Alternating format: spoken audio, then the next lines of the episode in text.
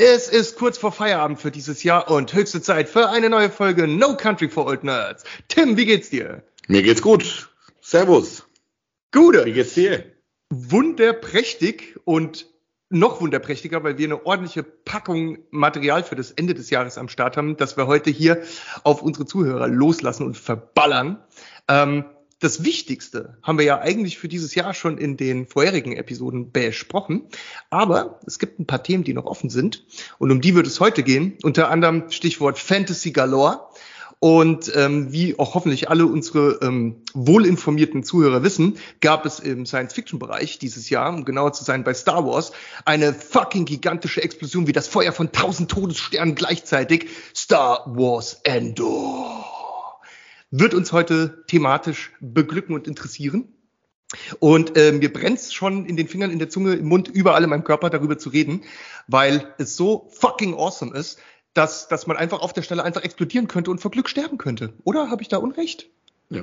Leider hast du in deinem äh, leicht äh, Endor-Fieber, nenn ich es mal, den, den Krankheitswahn äh, angeglichen. Jetzt vergessen, dass wir ja auch äh, Richtung Fantasy noch gehen wollten und äh, diese wunderbare Serie Endor auch mal äh, in Parallel setzen wollten mit zwei anderen oder drei anderen großen Fantasy-Serien oder Mystery-Serien, die dieses Jahr gestartet sind, leider dummerweise auch äh, zeitgleich gestartet sind.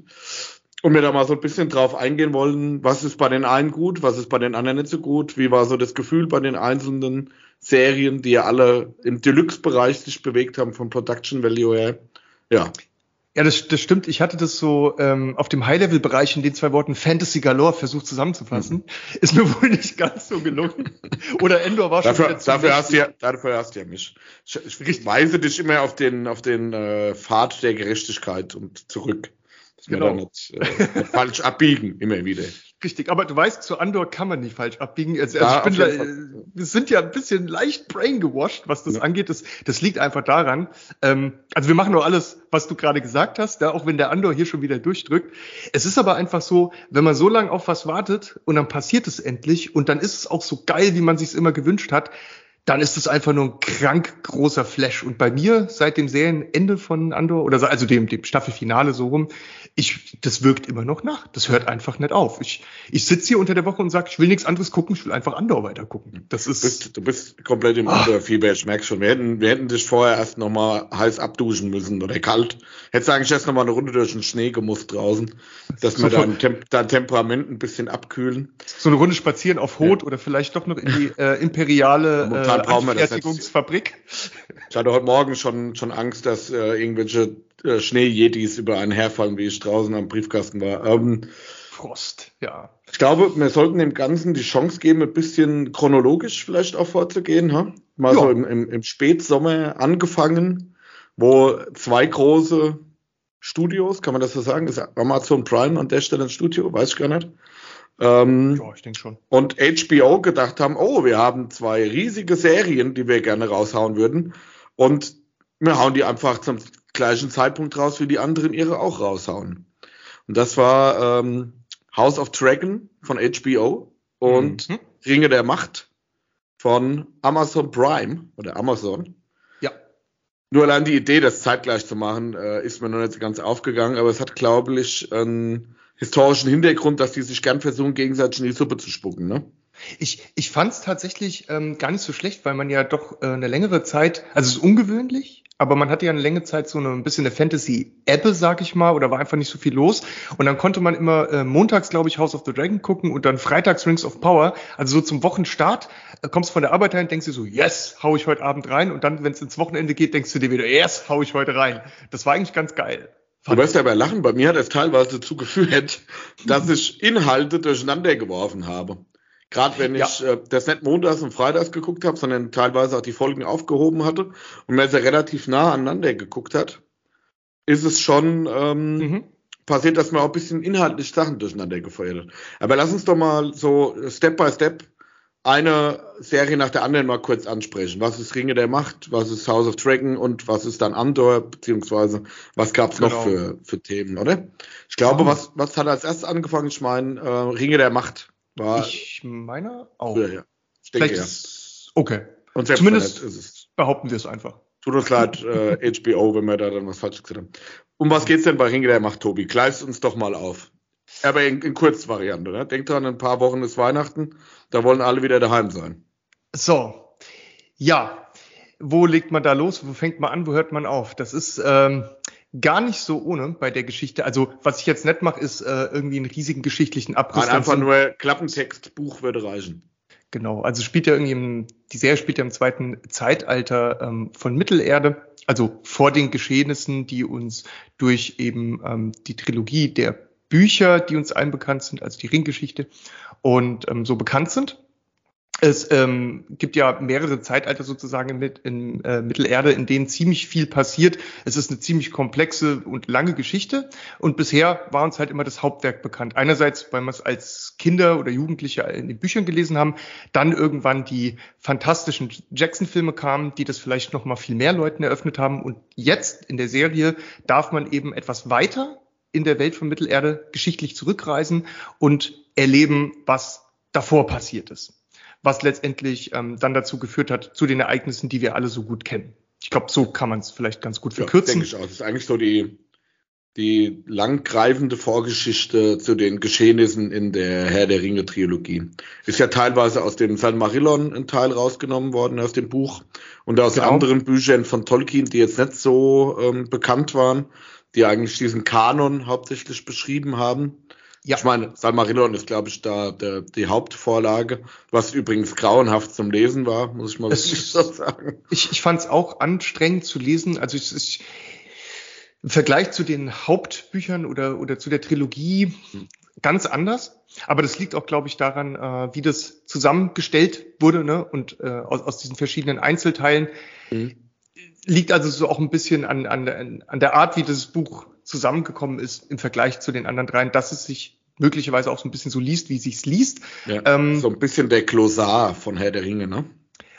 Kann man so sagen. Ähm, der Inhalt ist natürlich super spannend und interessant und ich muss auch sagen, ähm, die ganze Schöpfungsgeschichte von, von Mittelerde, ohne jetzt, das, das wird jetzt keine Mittelerde-Folge, aber ich wollte nur sagen, dieser ganze Schöpfungsritus von Mittelerde, den finde ich einfach nur wirklich saugeil und schön, vor allem finde ich ihn schön. Ähm, wie die Welt und das alles, was wir später lieben gelernt haben in den Filmen, wie das überhaupt entstanden ist und wie es dazu gekommen ist. Und wer, da möchte ich ein bisschen Fremdwerbung kurz an der Stelle machen.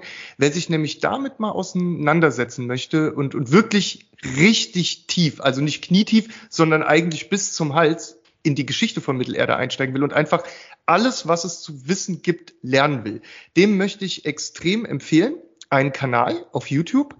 Der ähm, Mensch, der das macht, äh, wie sagt man, nicht verschwistert, nicht verwandt oder so, ne? Äh, der heißt Artco, A-R-D-K-O ähm, ist, heißt der Kanal und äh, einfach Mittelerde-Lore. Das ist eine Playlist, die der anbietet mit 211 Videos, die alle im Schnitt mindestens ja, eine Viertelstunde ja lang gehen. Gar keine Langeweile zu haben, der Mensch. Nee, und, und ähm, der hat keine Langeweile. Das sind 211 Videos, die schon 2 Millionen Aufrufe insgesamt haben. Die sind oh mindestens 15 Minuten lang, teilweise gehen die eine halbe Stunde lang. Und das Krasse ist, dieser absolut geniale Typ, also die Videos sind auch schon älter, die sind teilweise schon fünf Jahre alt, der hat es über viele Jahre ähm, erstellt. Die Qualität von dem Content ist absolut pervers, das muss man wirklich so sagen. Es ist wirklich, jede Folge ist Bezahlt so... Bezahlt er uns eigentlich dafür, was wir hier gerade machen? Nee, das ist gerade so ein Werk der Liebe, das ich hier mache, weil okay. ich, ähm, nachdem ich jetzt halt. Weil ich wollte gerade sagen, ich habe gerade auf mein Konto geguckt, ich habe davon nichts gemerkt, dass wir hier äh, Werbung für andere machen. Ja, vielleicht müssen wir nochmal drüber nachdenken, aber warum ich ihn erwähne, ist, mich hat, und jetzt komme ich zu Rings of Power, den, den Schlenker zurück, mich hat, ähm, als ich dann die Serie gesehen habe, haben sich bei mir bei jeder Folge tausende von Fragen ähm, eingestellt, weil es eben auch so lange her ist, dass ich die Bücher gelesen habe und manches halt ich einfach vergessen habe. Und ich wollte auf einmal, habe ich so einen krassen Wissensdurst wieder auf alles bekommen und habe halt gesucht bei YouTube im Netz, wo kriege ich diese Infos her? Und so bin ich auf den gestoßen, auf den Kanal.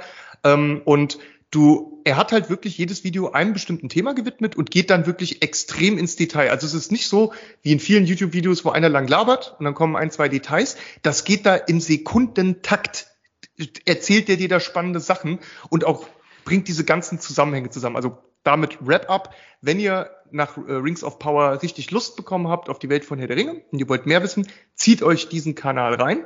Ähm, da könnt ihr wirklich einfach alles erfahren, was ihr euch jemals über Herr der Ringe gefragt habt, in einer, in einer ganz genialen Art und Weise. Das, das wollte ich nur.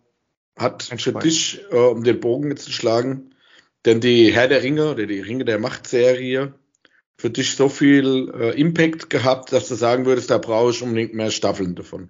Also, wir kann, mhm. wollen, wollen wir kurz mhm. darauf eingehen, was da passiert, aber so ganz oberflächlich oder setzen wir das voraus?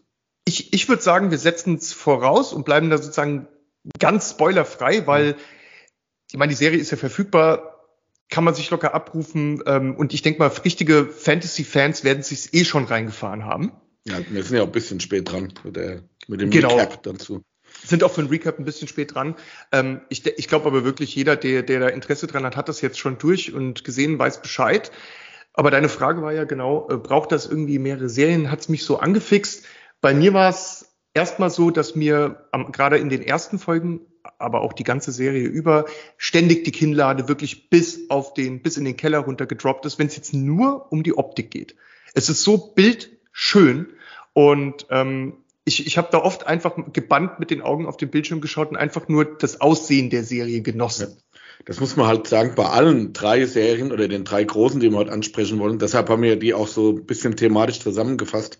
Mhm. Es ist einfach brutal, was da an Production Value mittlerweile reingesteckt wird. Die Qualität der, der, der CGIs, die Qualität der Aufnahmen, ja. der generellen Produktion, die Qualität der Schauspieler, die da inkludiert sind, ist schon bei, bei allen Serien, großen Serien, die dieses Jahr äh, gekommen sind, die wir heute thematisieren wollen, darf man sich, glaube ich, über die Qualität der Serie an sich, ohne auf inhaltliche Sachen einzugehen, bei, kei bei keiner der drei Serien meckern. Auch wenn ich das gerne mache. Der eine oder andere weiß es, aber so vom, vom, ich sage mal, vom Geschmäckle, das das mitbringt, ist ja schon sehr stark. Bei allen drei. Absolut. Also das spielt äh, in der obersten Liga. Ich meine, klar, bei äh, Rings of Power war jetzt halt auch unglaublich viel Geld im Spiel. Ähm, ich, ich weiß gar nicht mehr, die haben, glaube ich, eine Milliarde für die fünf äh, Wahnsinn, ne? wenn, man, wenn man sich das vorstellt, kann man sich für, für, für ja. eine Serie, Kannst du die dann vorstellen. auch im Endeffekt ja frei verfügbar ist auf Amazon Prime, also wo du ja eigentlich nur dieses Abo brauchst. Ja. Ähm, es ist schon, es ist schon krass. Und dass sich das so gewandelt hat. Wir haben ja gerade in der, in der Vorbesprechung vorhin das mal thematisiert. Wie viele gute Filme gab es denn dieses Jahr, wo viel Production Value drin war? Oder wo, ich sage mal, in, in Erinnerung bleiben?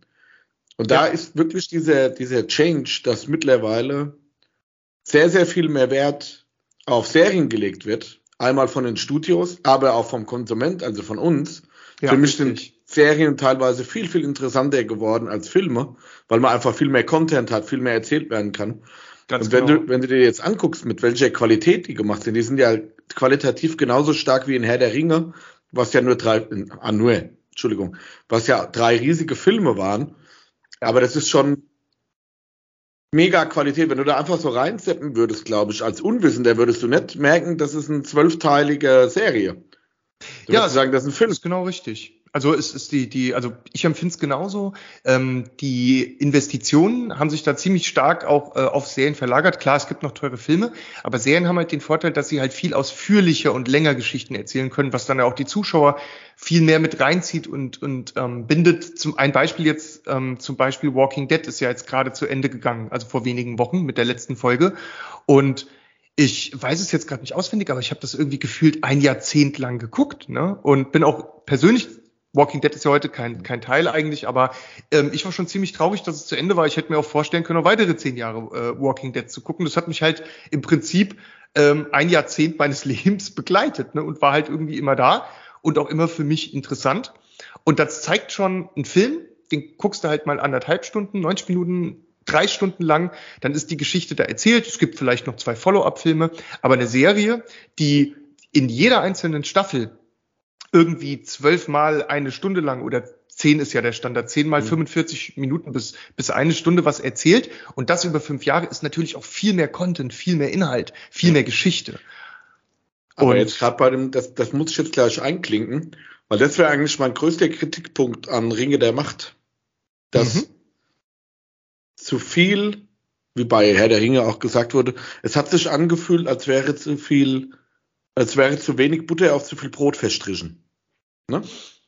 Bilbo. Ähm, mhm. äh, Bilbo, äh, ja, ihr wisst, was ich meine. Es, es waren oft, also ich habe mich oft dabei erwischt, wo ich hier gesessen habe und gesagt habe, oh, Mann, das hat ein Pacing, da schlafen einem die Füße ein dabei. Ah, ich, ich weiß, was du meinst. Da gab es ja wieder Folgen, wo sehr, sehr schnelles Pacing war, wo viel passiert. Mhm. Und dann zwischendrin wieder, dann fahren sie mit dem Boot dahin, dann machen sie dies, dann machen sie das. Auf der einen Seite fühlt sich nicht so groß an, wie früher bei einem Game of Thrones, wo du gemerkt hast, die waren dann halt wirklich, also bei den ersten Staffeln Game of Thrones, wo du gemerkt hast, die sind halt wirklich ewig unterwegs und dann treffen sie sich hier wieder, dann passiert das. Es hat immer so eine epische Konstante gehabt, die sich aber angefühlt hat, als wäre das alles im, äh, im Frankfurter Umfeld passiert, ne? so von der Entfernung her. Das ich, fand ich yeah. immer so ein bisschen das Pacing hat unterschiedliche Geschwindigkeiten gehabt und es war Richtig. oft auch sehr tröge zwischendrin. Das es, muss man leider sagen. Ne? War ja genau, als es losging mit äh, Rings of Power am Anfang, nach den ersten zwei Episoden, glaube ich, ich äh, kamen die nicht sogar beide gleichzeitig raus. Ich glaube, da war da irgendwas. Da gab es ja direkt, zwei auf einmal raus, ja. Genau, und da gab es im Internet direkte Diskussionen, dass ganz viele gesagt haben, oh, das ist gerade so langsam und so. Und ich meine aber, dass auch dann die Kreateure gesagt haben, nee, das machen wir mit Absicht so, das jetzt erstmal langsam anzustarten und so ein bisschen in die ja, Welt wieder reinzuführen der Abstand zum letzten Output, also zu den Jackson-Filmen, ist ja auch eben so groß. Wir machen das jetzt erstmal so Schritt für Schritt. Und dann wurde das aber immer besser mit, mit jeder Folge. Und wenn ich jetzt so an die vielen Wander- und Landschaftsszenen äh, an Herr der Ringe, an die Filme zurückdenke, ähm, ist das für mich komplett okay. Also mich hat's nicht gestört. Ich fand das ehrlich gesagt ähm, ganz angenehm, das dass sie so ein bisschen sich Zeit gelassen haben. Ich fand aber bei Herr der Ringe hast du ja so eine, so eine Entwicklung ja. der Charaktere irgendwo gehabt über die Zeit. Und die haben ja auch stringent einen Plan verfolgt, ne? Genau, also, ja. Natürlich mit den Nebenkriegsschauplätzen, mit den ganzen Schlachten und allem, alles klar.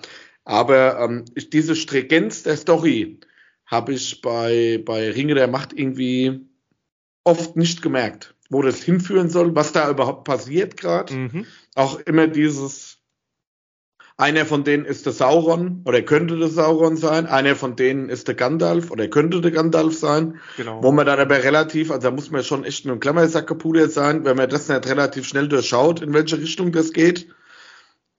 Wie dann das diese, wo, wo die ganze Story so hinläuft, fand ich immer so ein bisschen, also, ja.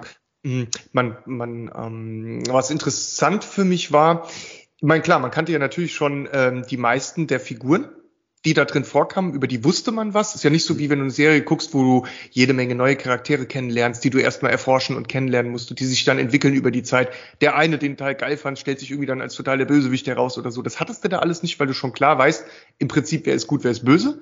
Du erfährst nur mehr Details über die, die eh schon bekannten Figuren, die du kennst. Aber das ja. war für mich reizvoll, weil zum Beispiel so ein, so ein Celebrimbor oder sowas, den dann mal live sich bewegen zu sehen und nicht nur zu wissen, ah jo, das war der Typ, der früher da mal ein bisschen rumgeschmiedet hat und so. Das fand ich irgendwie, darauf habe ich mich mit am meisten gefreut, tatsächlich so. Das waren für mich ganz interessante Sachen. Hattest du oft diesen Checkbox-Eindruck, wie jetzt so bei einem Solo-Film oder sowas? Wo du gesagt hast, jetzt haben sie das abgehakt, haben sie das abgehakt. Fandest du, das war oft? Ja, es gab auf jeden Fall Checkboxing, wurde auf jeden Fall betrieben, fand ich schon. Ähm, wobei es mir beim Gucken nicht geschadet hat. Also für mich war eine Checkbox zum Beispiel, ich will, ähm, ich sag's jetzt mal absichtlich, Moria belebt sehen, ja, in, in Action sehen, wie es live ist. Und dann kam das und ich habe einfach nur gestaunt, mich gefreut wie, wie so ein Blöder und, und habe einfach nur gedacht, ich will mehr davon, ich will mehr davon und habe das genossen, jede Sekunde davon. Ähm, und das war auch im Prinzip eine Checkbox, die abgehackt wurde, aber eine, auf die ich halt heiß war. Und als sie dann kam, war ich einfach nur total glücklich irgendwie damit und, und konnte irgendwie gar nicht glauben, dass ich mir das gerade so geil angucken kann. Und ähm, es gibt vielleicht gute und schlechte Checkboxen, wenn du so willst. Ja. Also interessantere und weniger interessantere. Diese Kontroverse, ähm, wer ist jetzt wirklich der Gandalf oder ist die, dieser, diese Person, die da gezeigt wird, ist das Gandalf oder jemand anders? Ähm, und auch wer ist Sauron, waren ja auch in der ähm, Community der Schauenden dieser Serie ganz heiße Themen, die im Internet sehr viel diskutiert wurden, wo dann immer überlegt wurde, was könnte hier oder darauf hinweisen, wo viele Theorien gesponnen wurden. Mhm. Und ich fand, die Serie hat das gar nicht, gar nicht so schlecht umgesetzt eigentlich am Ende. Die Enthüllung. Ich muss, ich muss sagen, ich habe schon, auch wie ich mir die Tage jetzt nochmal Gedanken darüber gemacht habe, ich habe schon oft geschwankt zwischen, ich finde es super interessant, was da passiert, weil ich auch wirklich eine super großer Herr der Ringe-Fan bin und auch ähm, wahrscheinlich demnächst sogar nochmal anfangen werde, die Bücher nochmal zu lesen. Ich, ich finde es einfach ein tolles, ähm, eine tolle Story, wie du es ja vorhin gesagt hast, eine tolle Welt, die da geschaffen wurde, tolle Lore. Aber es war zwischendrin, waren wirklich viele Momente, wo ich sage, boah, ja, okay, muss man das jetzt so erzählen? Es hat mich nicht ganz so weggehypt, aber ich, ich würde es jetzt auch nicht bashen. Also es waren immer mal so, so Sachen zwischendrin, wo ich sage, ja gut, hätte ich jetzt so vielleicht nicht erwartet. Auch jetzt ähm, gerade am Anfang auch hier, wie Galadriel da eingeführt wird, so fast als Actionfigur, die da gegen irgendwelche Monster kämpft und Höhlentrolle besiegt und was weiß ich. Und dann, wenn, wenn du sie dann bei Herr der Ringe siehst, die eigentlich so eine engelsgleiche, übermächtige ja. Rolle hat, finde ich die Charakterentwicklung dann ein bisschen fragwürdig, wie das dann irgendwann passiert.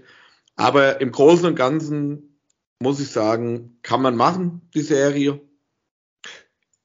Ja, vor allem. Ist, war okay. Also ich, ich wünschte mir jetzt, dass es ein bisschen düsterer wird bei der, bei der zweiten Staffel, dass es ein mhm. bisschen mehr so Fall. über diese, die Orks und so, das hat mir alles nicht so gut gefallen mit dem, die können nicht in die Sonne und der, der Hauptkerl von der Orks, ich weiß jetzt gar nicht mehr, wie er heißt, ähm, der auch ausgetauscht wird in der zweiten Staffel. Sehr schade, sehr, sehr ja, schade. Das, ähm, den fand ich klasse. Fand ich, fand ich ein bisschen, fand ich ein bisschen seltsam zwischendrin, dass man jetzt auch gesehen hat, wie so viele Sachen entstanden sind, waren okay, hat mich aber nachhaltig nicht so gecatcht wie, wie andere Serien, muss ich sagen. Aber es war solide. Es genau. ist halt, und das ist ja diese Diskussion, die wir schon sehr oft geführt haben. Und das machen ja im Endeffekt alle drei großen Serien, von denen wir jetzt reden wollen. Ob das jetzt ein, ein, ein Ringe der Macht ist, ein House of Dragon oder ähm, Endor. Äh, Endor. Sie erzählen ja keine eigene Geschichte in dem Sinn. Also sie generieren ja nichts komplett Neues. Sie bewegen sich in einem Environment, also irgendwo in einer also, vorgefertigten Lore. Sie zeigen also, was schon da ist. Äh, genau, sie zeigen, du, du weißt schon, was irgendwann mal in, in Herr der Ringe fällt jetzt hier 100 Jahre später passiert, weißt du schon, bei den anderen weißt du, was kurz später passiert. Oder? Ja, ja, bei House of Dragons sind es ja auch 100 Jahre, glaube ich, ungefähr. Ne? Ähm, man, man, muss äh, äh, ja, ein bisschen mehr sogar, äh, also einiges mehr sogar, aber auch nicht super viel mehr sogar. Kommen wir mhm. noch drauf. Was ich aber, ähm, also erstmal die Serie Rings of Power finde ich ziemlich solide. Also, also optisches Handwerk oder, oder bildliches Handwerk ist fantastisch. Dem kann man, kann ich ohne Probleme eine 10 von 10 geben, ähm, ohne mit der Wimper zu zucken.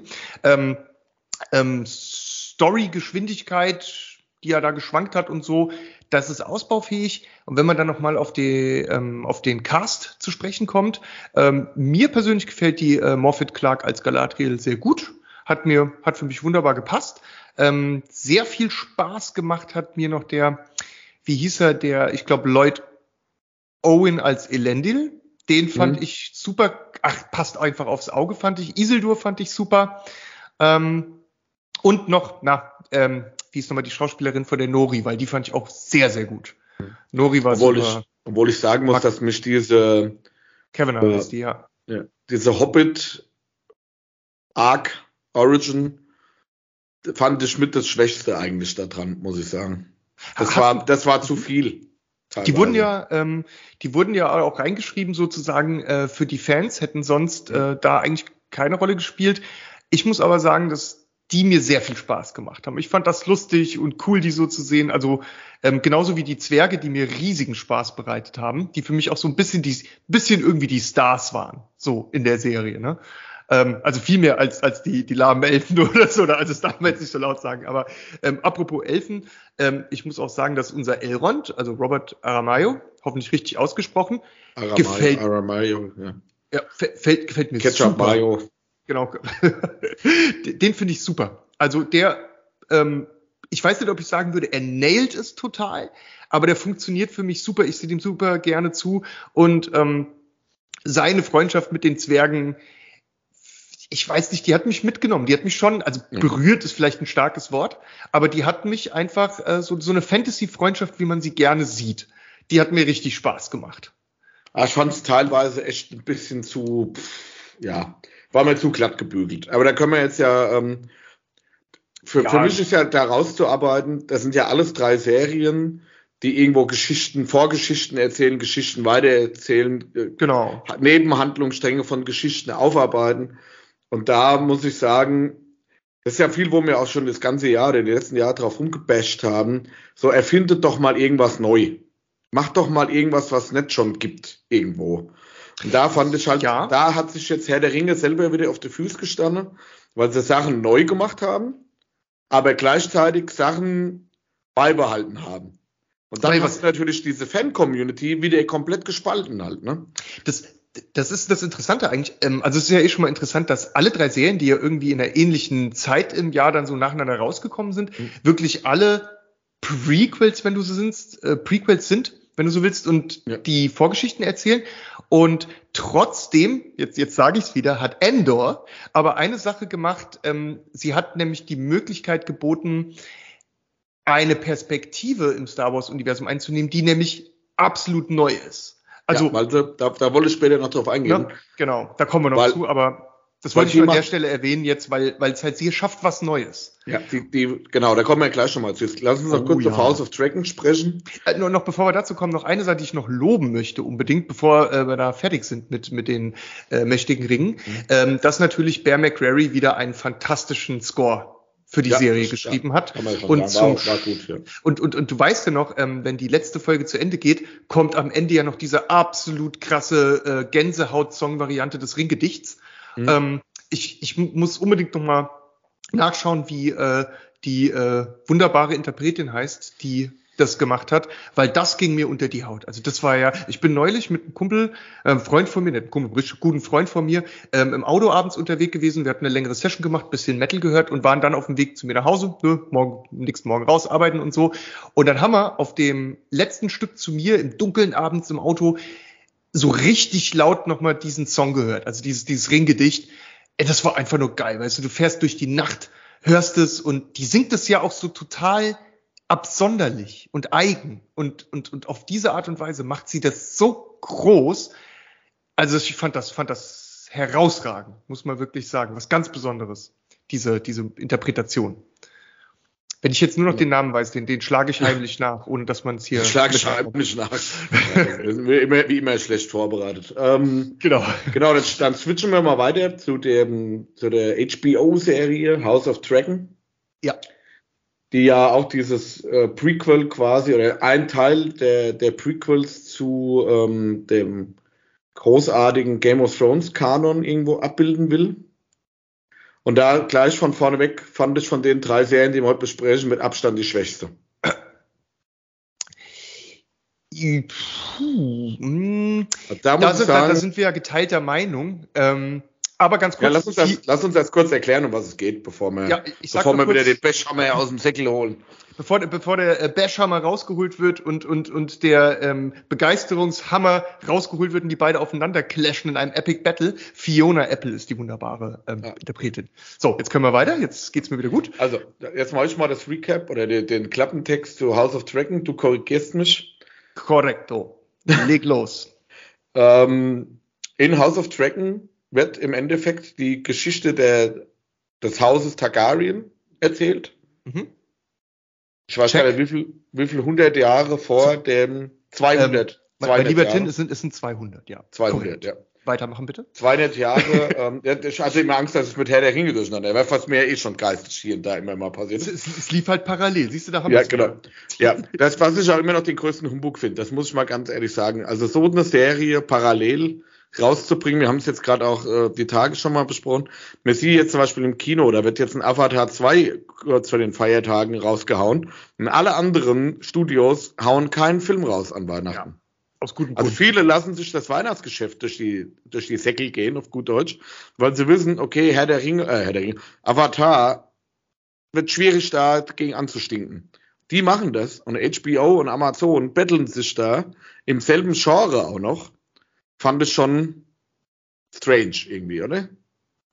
Ähm, ich, ich fand es ja ganz gut, dass man so viel Fantasy auf einen Schlag bekommen hat. Also mir hat das ja ähm, ganz gut gefallen. Das war ja das, was ich meinte, so mit montags und freitags ja. immer was zum Reinkommen in die Woche zum Rauskommen und wo man sich dann abends schon so richtig drauf gefreut hat. Es ist aber trotzdem eigentlich sehr ungewöhnlich, weil normalerweise würde man das ein bisschen versetzen, weil man so seinen Viewers Count nicht irgendwie gefährden will. Aber ich glaube, in dem Fall ich, also ich würde mal behaupten, die meisten, die Fans von ähm, Game of Thrones sind und auch von Herr der Ringe sind, sind Fans von, also von beiden. Ne? Das ist nicht so, dass du hier ja. mal so die, die Fans von Star Trek und Star Wars das, hast, die, die sich unterscheiden. Ja die, die Amazon, also die Herr der Ringe Ultras gegen die äh, Game of Thrones Ultras, die dann das halt Genau, gucken. oder Falcons oder so. Oder, oder Dragons, genau in dem Fall. Nee, mhm. genau. Du hast eher, glaube ich, eine Gruppe derselben Leute, die äh, die gleichen Sachen gucken, die alles, was Fantasy, was sie an Fantasy bekommen, verschlingt. Vor allem, weil wir nicht so viel Fantasy in diesem Jahr bekommen haben. Klar, es gibt jetzt irgendwie noch Willow gerade, was ja. äh, auch als mo modern aufgemachte Serie seit kurzem läuft. Und es gab ein paar andere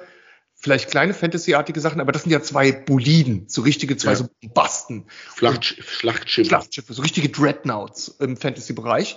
Und ich glaube, da sind alle dann eher so der Meinung, so geil, dass ich jetzt so viel davon bekomme und, und so viel Fantasy gucken kann. Also so ging es mir zumindest. Ich habe einfach nur das gefeiert, dass es gerade so ein Fantasy ähm, Massenzeug gab, also einfach so viel davon. Ich, ja, aber das stimmt schon, aber ich, ich finde halt die Entscheidung immer noch ein bisschen strange. Aber ich glaube, das hat ja Vorgeschichte, dass sie das mit Absicht gemacht haben.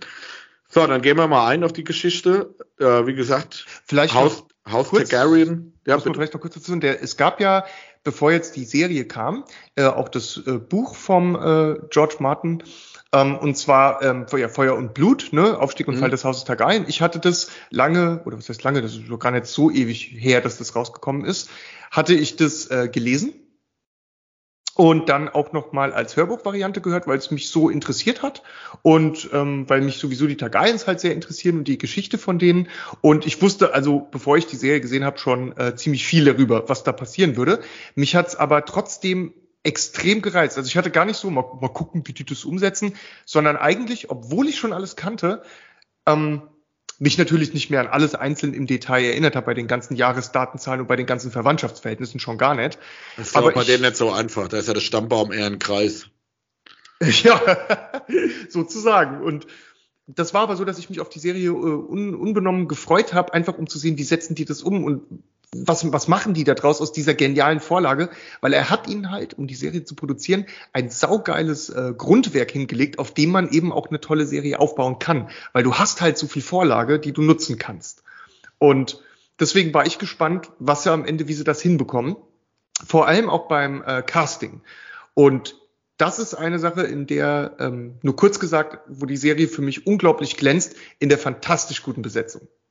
Haben sie halt wieder geschafft.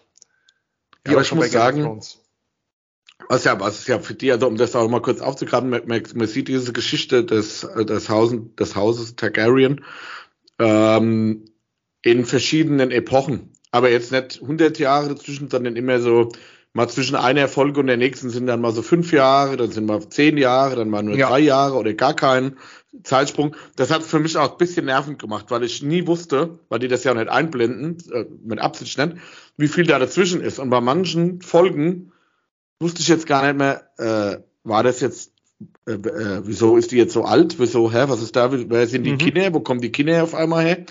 Also, also es ist sehr viel auf diese ganze Familiengeschichte, diese ganze innerfamiliäre Twist um diesen eisernen Thron, der da schon in, entsprungen ist, mhm. entstanden, wer da der, der wirkliche rechtmäßige Erbe ist und so. Also, und das muss ich auch sagen, da sind gute Schauspieler dabei. Matt Smith, oh, hervorragend, ja. Millie Alloc, die oh. Prinzessin Rhea. Millie Alcock, Roxor, ja. Roxor und Matt Smith auch. Ja, war schon ganz gut, aber Olivia jetzt kommt, auch. jetzt kommt ähm, das äh, draufgehaue, will ich jetzt nicht sagen die Stringenz dieser Serie mit diesen Zeitsprüngen, Charakterentwicklungen, was da passiert, fand ich ursprünglich eine gute Prämisse.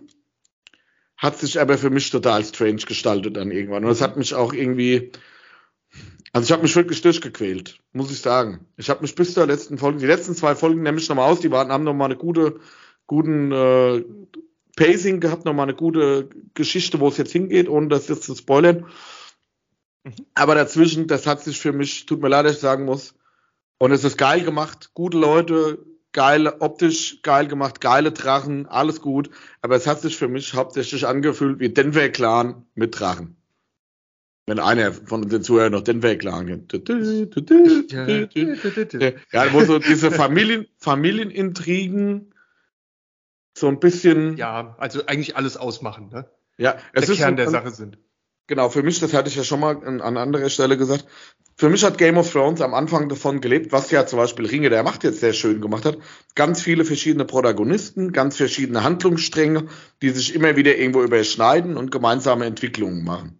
Das hat ja, ja fand ich ja bei Amazon, also bei, bei Ringe der Macht jetzt zum Beispiel sehr schön. Und das, das hier mhm. ist bei, bei House of Dragon alles ein sehr kleiner Personenkreis. Ne? Oder ja, dieser Familien, Familienkreis mit, das ist der Cousin von der Tante, vom Onkel, der hat dies, der hat das. Ja, wobei, Lauter Leute, die sich auch noch sau ähnlich gesehen haben, wo ich dann überhaupt nicht auseinanderhalten konnte oftmals. Ja, wenn halt wo, alle weiße Haare haben, ne? Ja, genau, wo ich aber auch nicht wusste. Gerade bei diesen Zeitsprüngen haben sie ja die Schauspieler immer ausgetauscht. Also, ähm, ja, ja, jung und alt, klar. Muss genau, jung also, und alt. Oder jung, ja jung alt, auf einmal war Kinder dabei und auch da. Das ist so eine Prämisse da, da muss man sagen, ich wusste ja vorher, dass es die Zeitsprünge geben wird, weil, weil es ja gar nicht anders zu machen war und weil ich halt den Inhalt das ist schon klar, aber das kannte. Ich meine nur, ich habe auch, ähm, das ist nicht ohne, was du sagst. Also man, man muss sich so ein bisschen damit abfinden. Ich habe zu meiner Freundin, mit der ich das zusammen geguckt habe, auch gesagt, hier pass mal auf, ähm, die Serie wird jetzt hier zwischen den Folgen wahrscheinlich immer irgendwelche Sprünge haben und dieselben, äh, es wird verschiedene Schauspieler für dieselben Charaktere geben. Nur, dass du schon weißt, so ein bisschen als Vorbereitung, ähm, dass du dich da nicht wunderst. Also ich hatte ihr da so, so ein paar Infos gegeben einfach ohne zu spoilen, damit sie so ein bisschen weiß, äh, was da auf sie zukommt. Und als ähm, dann die Folgen eins bis fünf, glaube ich, waren das liefen, wo noch die Millie Alcock äh, die Rhaenyra gespielt hat. Ähm, ich habe dann jede Folge immer am Ende gesagt, oh, nur noch, ich wusste ja nicht, wie viel es dann noch kommen, aber ich habe gesagt, oh Gott, jetzt wird bald die Folge kommen, wo, wo sie die Schauspielerin auswechseln. Ne? Und und äh, dann, als klar war, jetzt ist es soweit, fand ich es auch echt schade, weil die das einfach so fantastisch gut gespielt hat. Ähm, will jetzt nicht so viel auf den Cast eingehen, aber sozusagen die, wenn du dann einen Schauspieler oder eine Schauspielerin lieb gewinnst, äh, die für dich ganz toll eine Rolle verkörpert, so dass du eigentlich wirklich die Rolle siehst und nicht den Schauspieler, so wie wenn ein Kevin Costner oder Bruce Willis kommt, ne, wo du ja eigentlich dann immer den Schauspieler siehst und nicht so sehr die Rolle, die er dann ja wirklich in einem Film einnimmt. Ähm, ich finde, ein gutes Qualitätsmerkmal ist immer, wenn man dann irgendwann vergisst, dass da ein Schauspieler ist, sondern nur noch die Figur sieht die man da wirklich auf ja. der Leinwand sieht. Und das, das war hier nicht möglich, dass du dich so lange an, an, an, viele, an gewisse Personen binden konntest. Ne? Emotional, meine ich. Das war halt hier nicht. Hättest du das auch gut gefunden, ohne dass du vorher das Buch gelesen hättest? Das kann ich natürlich jetzt nicht sagen, aber ich glaube, ich hätte es anders wahrgenommen. Also das Weil ich muss sagen, ja, für mich hat diese Serie mit dem, was man auch in den Trailern und so gesehen hat, habe ich gedacht, okay, das ist ähm, dieses üble Haus Targaryen, was ja in Game of Thrones schon auch ich meine, das ja. waren ja nicht die lustigsten Menschen in dieser nee, Umgebung nee. da, ne? Aber diese Serie hat mich viele, viele Folgen so hart genervt, weil es einfach nur, der ist der Enkel von ihm, der ist die Tante vom Onkel von dem, die haben Inzest gemacht mit dem. Zwischendrin mal wird wieder mal an den Kopf abgehauen. Mhm. Und äh, das dreht sich so alles in diesem Mikrokosmos, in dem die da sich bewegen. Und der ist dann mit, dann ist der mit dem Schiff weggefahren. Der macht dies, der macht das. Und du, du kriegst mhm. überhaupt nicht mit, was passiert denn da überhaupt die ganze Zeit. Und so diese fünf, sechs Hauptleute, die da immer, also die Hauptprotagonisten, dann hat die wieder ein Kind. Also, dann hat die ein Kind von dem. Towers, die ja, und so weiter. Dann hat die wieder ein kind, kind von dem bekommen. Dann hat die ein Kind ja. von dem bekommen gefühlt sieht man alle drei Minuten, wie irgendeine Targaryen ein Kind gebärt. Oder also es werden viele Kindergebärszenen auch irgendwie äh, dargestellt. Ja, fängt ja auch, auch mit einer ganz schrecklichen an. Ne? Ja. War sehr, oder auch die, die in, den, in der letzten Folge war auch sehr äh, ekelhaft, muss ich sagen. Also ekelhaft, Entschuldigung, unangenehm. Ähm, also, und das war alles so dieses, ja, da waren auch mal geile Drachenthemen zwischendrin und so, ja, da geht am Fantasy schon Herz auf aber ich fand es einfach tröge. Über weite also, Strecken. Über hm. sehr, sehr weite Strecken fand ich es sehr tröge, muss ich sagen. Ich, ich, also kann ich erstmal verstehen. Ich, ich weiß, ähm, wenn man jetzt so, wie gesagt, vorher was gelesen hat oder einfach das Hörbuch gehört hat und schon so ein bisschen weiß, was auf sich zukommt, so ein bisschen die, die längere Geschichtsstunde der Familie Targaryen und der Hightowers und so, dann weiß man ja schon ziemlich, was auf einen zukommt und, und, und hat auch eine entsprechende Erwartungshaltung, die ich auch mitgebracht habe zum Gucken. Also ich wollte auch genau das sehen, was ich bekommen habe. Und mir war es auch ähm, also für mich war es schon wichtig, dass ich, oder äh, was heißt wichtig, für mich war es komplett okay, dass es sich nur um diese ähm, Familien, um diese wenigen Familien gedreht hat und um deren Entwicklung. Das war auch das, was ich sehen wollte und irgendwie erwartet habe von der Serie. Ähm, das sozusagen hat für mich keinen Abzug in der B-Note oder der Abzug in der Hauptnote ähm, A-Note gegeben, weil es eigentlich genau das war, was die Serie, Serie mir liefern sollte. Ähm, es ist natürlich jetzt, da fehlt dann die Epik, mit vielen verschiedenen Ländern und Stories, die in denen zeitgleich ablaufen, die über viele Staffeln wie bei Game of Thrones ja in der gefühlt, Tiefe erzählt gefühlt werden. Gefühlt jeder mit jedem verwandt halt, ne? Ja, aber das also, ist so eigentümlich bei denen. Das ist normal. Das ist halt. Ja, ist halt so, so mehr so ähm, Also Vogelsberger Inzuchttruppe halt, ne? Das muss man leider ja, mal sagen. Halt, ne? aber, aber das ist halt auch die Story Stater ne? Ja, und, und also das ist einfach, das ist schon bei denen einfach so Tradition, ne? Das ist super, und, super Tradition, wenn, wenn man sagt, Erbgut aber, mehr, mehr ausdünnt. Ähm, es, es gab ja ähm, wechselnde Schauspieler und äh, auch viel Zeitsprünge, aber es gab eine Konstante und die war von der Qualität derart abartig gut und das ist Paddy äh, Considine, das ist nämlich König Viserys der Erste. Und Viserys ist, ist ja wirklich das für mich das absolute Highlight dieser Sendung gewesen. Wie du siehst, wie dieser Mann über die Zeit verfällt, ne? Und immer mehr in seinem Alter dann irgendwann irgendwann zugrunde geht und und und Ey, ist halt jemand, der sowas viel mehr feiert. Ich finde, das Schauspiel ja, war der Top nee, vor allem, dem, ne? Ich habe da noch ein, äh, so, so ein Fun Fact vom Set, äh, nämlich ähm, nachdem ich die Serie gesehen habe, gelesen. Es gibt ja, also ich meine, da darf man jetzt schon, da dürfen wir so ein bisschen spoilern, jetzt wo es alle gesehen haben, dürfen wir jetzt schon, oder? Ist das zu früh? Wie du möchtest. Also, also eine klitzekleinigkeit möchte ich, möchte ich noch. Ähm, ich versuche sie so zu erzählen, dass sie, dass sie nicht zu viel vorwegnimmt. Und zwar, es gibt ja eine Szene, wo dann schon der sehr stark gealterte und, und äh, beeinträchtigte König Viserys äh, den Thronraum betritt ne? und sich da so langsam durchquält in Richtung seines Throns. Und kurz vorm Thron stürzt er dann halt und, und schafft das eigentlich schafft es nicht mehr aus eigener Kraft, sich noch den letzten Meter zum Thron zu bewegen, ähm, also fast nicht, um sich da hinzusetzen. Und dann kommt eben jemand anders äh, aus der Familie, um ihm zu helfen. Und in dieser Szene fällt ihm ja die Krone vom Kopf, ne, die ihm dann wieder aufgesetzt wird. Und das ist total geil, das war Zufall. Das stand nicht im Skript und das war nicht geplant. Das ist dem halt wirklich, als er die Szene geschauspielert hat, ist ihm aus Versehen die Krone runtergefallen. Der andere Schauspieler, ne, also in dem Fall der Matt Smith, kam dann hin und hat das, das also spontan mit ihm so gespielt und die haben das dann erstmal die Kamera weiterlaufen lassen, anstatt neu zu drehen und haben danach gesagt, ey, das war ja mal richtig geil. Ey, guckt euch mal an, wie geil das aussieht. Das kommt ja total gut. Ähm, das lassen wir so. Und der äh, Regisseur, ähm, oder derjenige, der es halt eben zu entscheiden hat, hat sich noch ein bisschen schwer damit getan und hat gesagt, ah nee, komm, das drehen wir vielleicht nochmal, so wie es ursprünglich geplant war. Ich weiß nicht, ob das so gut kommt. Dann haben sie ein bisschen überlegt und haben aber alle dann gesagt, nee, das ist total hammergeil, was da durch Zufall entstanden ist, lassen wir genauso drin. Und das, das hat für mich, das war eine der geilsten Szenen aus der Serie. Also, also vom, vom Berührungsfaktor. Wir, wir haben da komplett unterschiedliche wow. Wahrnehmungen. A, finde ich das kein Spoiler, weil es nichts über die Handlung verrät, was du eben ja, okay. gesagt hast. Spoiler wäre, wenn du sagst, Achtung, ja, das ist jetzt wirklich ein Spoiler, äh, Darth Vader ist im Luke sein Vater, das ist ein Spoiler. Also das, ähm, das, man, man weiß, also ich würde sagen schon Spoiler, weil du weißt ja vorher nicht, dass der so zugrunde geht, dem, sag ich mal. Der, aber dass dem die Krone runterfällt äh, und einer aufhört, ist jetzt ja nicht, wo du sagst, gut, ja, das hat der okay. Tobi jetzt verraten, jetzt brauchst du die Serie nicht mehr gucken. Danke dafür. Ja, okay, so, so schlimm äh, ist nicht. Ja, genau, also das sehe ich als Spoiler, deshalb äh, muss man auch immer vorsichtig sein. Wenn man irgendwo das Ende verrät oder so eine gewisse Brisanz ja, okay, irgendwo verrät, das ist scheiße, aber ähm, das, das geht natürlich gar nicht. Aber es gibt aber Leute, muss, denen das schon zu viel ist, was ich jetzt ja, gesagt habe. Ne? Also es gibt viele, die würden jetzt schon sagen, nee, das war mir schon zu too much gespoilt. Dann dürfen die hier halt nicht zuhören. Macht's gut. ähm, Macht's gut. Ähm, ich muss halt sagen, ich bin da halt bei vielen Sachen, ich lasse ja. mich auch gern catchen, aber die Serie hat mich überhaupt nicht gecatcht. Gar nicht.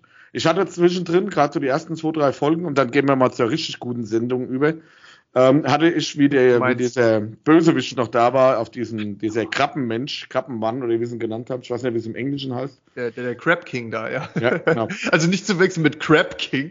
Ja, Crab King. Ähm, da hatte ich noch gedacht, das ist so ein Antagonist, der, das wird bestimmt cool. Das ist jetzt ein Spoiler, der stirbt halt relativ früh wo ich gedacht habe, okay, es gibt in dem Sinn keinen Antagonisten in dieser ganzen Geschichte. Aber, aber findest du nicht, dass gerade die eigene Familie alle untereinander Antagonisten sind? Ja, aber das haben doch an Weihnachten viele jetzt. An Weihnachten merken doch viele, okay, Familie? Wir haben viele Antagonisten in der eigenen Familie. Das ist ja so ein nee, Weihnachtsding, ne? Das, aber, aber ich glaube, wenn der Weihnachten sagt, ah, ich wünsche mir eine neue Familie. Ähm, ja, ich finde schon, da geht es ja wirklich darum, wie die sich alle miteinander verstreiten und auch miteinander aber, umgehen, auch um, um, die Politik, ne, wie die Hightowers sich da langsam platzieren und einnisten und wie er dann seine Tochter zum, zum äh, König schickt, mal Spoiler Alert, und, und sagt so, hier, der ist gerade ein bisschen schwach und so ein bisschen einsam, geh doch mal hin und spiel mal ein bisschen mit dem, ne? Ja, danke, genau. danke, Tochter. Das ist dreckig, das ist fies, das ist Game of Thrones, ja, und zwar durch und durch. Ja, es hat mehr so, wie ich schon gesagt habe, das hat sich für mich alles so mehr nach Denver Clan angefühlt weil auch der, der äh, Viserys halt viele Sachen nicht kapiert, die da passieren. Aber, aber der, der tolle Überkönig, der nicht rafft, dass sie ihn die ganze Zeit benutzen halt von allen Seiten. Und es war mir wirklich too much. Ich meine, das, das Interessante ist ja vielleicht, ähm, wenn es um die Könige da geht von den Targaryen oder die Herrscher, dass man ja sieht, dass das nicht irgendwie alles Tyrann waren. Da gab es ganz milde, auch gutgesinnte, auf Frieden ausgelegte Personen, deren Umstände sie dann aber mal in die eine oder andere Entscheidung reinzwingen, die ihnen auch manchmal auferlegt oder anmanipuliert wird, die dann zu schlimmeren Outcomes führen. Das ist ja auch so was typisch Game of Thrones artiges. Viel Politik, viel Intrigen, äh, viel List, die im Spiel ist. Zum Beispiel, wenn du mal zurückdenkst, ähm, ähm, na, ähm, an unsere, oh Mensch, so lange, jetzt fällt mir der Name nicht mehr ein. Ähm, Komme ich gleich nochmal drauf zurück. Ich hatte da noch einen guten Vergleich. Den hole ich gleich noch aus der, aus der Kammer hervor. Aber ich glaube halt, es ging wirklich darum, wie diese Familienmachenschaften miteinander ähm, stattfinden. Und das ist ja eigentlich so ein bisschen der Kern der Serie. Ja, aber fand ich, also wie gesagt, hat dir nicht so gefallen. Auch, hat mir nicht so gefallen. Ich will jetzt sagen, dass das schlecht ist, um Gottes Willen. Das hat ja auch super viel positive Bewertung, aber mir hat es einfach nicht gefallen ich fand das, es muss nicht Action Holder die Polder sein, man hat ja auch eben gesehen. Deshalb haben wir auch erst mehr oder weniger über Ringe der Macht gesprochen. Das hat mir bei, bei vielen Ach. Sachen mehr besser gefallen als das, aber dann hat mir auch wieder viele Sachen bei House of Dragon besser gefallen als bei Herr der Ringe. Aber ich finde sie halt beide jetzt nicht so. Also ich sitze jetzt nicht hier und kratze ja. an der Haustür und sage, oh, hoffentlich kommt da bald die nächste Staffel. Bei beiden nicht. Oh, oh, da, also ähm, Nee, da, das geht mir bei beiden schon anders. Also ich freue mich schon sehr drauf, wenn es weitergeht. Nicht so wie bei Andor. Aber äh, Andor würde ich, würde ich jeden Tag ver vergieße ich hier eine kleine Träne, weil ich einfach gerade nicht weitergucken kann und weil die auch zeitlich, kommen wir ja gleich drauf, äh, episodentechnisch beschränkt ist leider, was eine absolute Grand Catastrophe ist. Das, das, das, das, das, das, das, das zieht einen Riss durch meine Biografie. Ja, das ist, naja, gut, wir kommen noch drauf. Auf Aber jeden Fall. Jetzt auch mal zu, zu einem Thema, was wir immer mal aufmachen. Ach. Mit diesem einmal die Woche eine Folge war bei äh, Ringe der Macht okay. Mhm. Bei, ähm, ich glaube, bei House of Dragon hätte es einem geholfen, wenn man es am Stück hätte gucken können. Ja, absolut, genau, ja. Oder wenn man jetzt, sagen wir mal, immer mal drei Folgen am Stück hätte gucken können. Finde ich auch. Weil dann, gerade so, wenn diese großen Zeitsprünge passieren, dass, wenn du das eine Woche oder dann teilweise zwei Wochen nicht geguckt hast, weil du es in der Woche nicht geschafft hast, ich habe das, das hat mich da komplett rausgebracht immer. Jetzt, ich habe jetzt die, die Tage ja, mal ja. die letzten drei oder vier Folgen am Stück nochmal geguckt. Dann hat es eine bessere, oder drei Folgen am Stück. Dann hat es eine viel bessere Strigenz, dann ist mir auch mehr drin. Also der, der Serie hat es auf alle Fälle aus meiner Sicht geschadet. Dieses mir zeigen nur einmal die Woche eine Folge Thema. Ja, bin, Sehe ich auch so. Also finde ich auch. Hätte, ähm, wäre besser gewesen, wenn man das nah beieinander gucken könnte, um einfach besser am Ball zu bleiben. Das auf jeden Fall. Der übrigens noch zum, zum Abschluss, ähm, ich, wie gesagt, ich fand ja eh schon, dass sehr viele ähm, Rollen sehr gut besetzt waren bei House of the Dragon. Für mich hat das die Serie ausgemacht, diesen Schauspielern beim Spielen der Rollen zuzugucken. Das war für mich einfach das, das was es besonders gut für mich gemacht hat, also da eben nicht nur, vor allem gar nicht mal so die tollen Drachen und auch wieder die tollen Landschaften und überhaupt die Möglichkeit zu haben, wieder in der Welt von Game of Thrones unterwegs sein zu können, was ja an sich für sich schon toll ist. Ähm, aber gerade so, als es dann losging, als man das erste Mal den Otto Hightower gesehen hat oder so und die ersten Mal den Sprechen gehört hat da im Rat, das hat mich halt total weggerockt. Ja, das sind genau diese Sachen, die ich an Game of Thrones halt so liebe wenn es dann da wieder um irgendwelche politischen ähm, Themen geht, die, die diskutieren und Entscheidungen treffen müssen. Und er war eine ziemlich coole, darke Hand mit, mit, mit eigenen Interessen, die da, die da neben die Viserys saß. Und, ähm, und ja, das hat, das hat mir einfach sehr gut gefallen. So, jetzt kommen wir mal zu der Serie, die der Serien ja ah, endlich, ge endlich. gerettet hat. Hier muss man irgendwie erstmal 48 Minuten Fantasy abarbeiten, um endlich zum großen Star der heutigen Episode von No Country von Old Nerds zu kommen. Es ist da, Zeit. Es ist Zeit. Aber da müssen wir jetzt wirklich, also da würde ich jetzt auch mehr drauf achten, dass wir nicht, dass wir wieder von vornherein sagen, wir reden über alles ohne äh, Spoiler Alert, obwohl es da kurze Überraschung, äh, es spielt ja äh, auch in einem Kanon, wo man ja nachher weiß, was passiert. Also wirklich zu Todespoiling kann man sich da ja auch nicht. Übrigens, äh, ja. wie bei allen drei Serien. Also es gibt schon Sachen, die halt einfach, und das finde ich halt immer wieder so schade, da kann nichts Maßgebliches passieren, weil du ja weißt, was danach passiert. Richtig, aber, also mein, ja. aber Endor jetzt macht das komplett neu. Soll ich, damit du nicht direkt in den Rage, also in den, in den Rage, in den, äh, in den Benjamin Blümchen-Modus verfällst, soll ich kurz mal zusammenfassen, um was es in Endor geht? Das, das kannst du sehr gerne tun, weil meine Finger haben sich hier schon so in die, in die, ins Mauspad reingekrallt und, und, und, und mein ganzer Körper steht schon unter, unter Spannung wie irgendwie von 1000 Volt. Ähm, wenn du auf den Knopf drückst, dann geht es hier richtig ja. los, ja. Es geht richtig Deshalb los. Muss ich da ein bisschen einbremsen. Ähm, Ruhig brauner, genau. Ruhig brauner. ähm, ja, Endor ist äh, Cassian Endor. Nicht zu verwechseln mit dem Planet Endor, was ja öfter mal auch äh, passiert ist. Ja. Ähm, man kennt ihn aus dem äh, Rogue One-Film. Das, der übrigens, haben wir ja auch schon 180 Mal erwähnt, der beste der neuen Star Wars-Filme für mich ist. Und da wird ja die, bei Rogue One wird ja die Geschichte erzählt, mehr oder weniger, diese, diese, dieses Versatzstück, wie die äh, Rebellen an die Pläne des Todessterns gekommen sind, um dann festzustellen, dass so eine 4 auf 4 Meter große Luke nicht angebracht wurde. Ähm, toller Baufehler.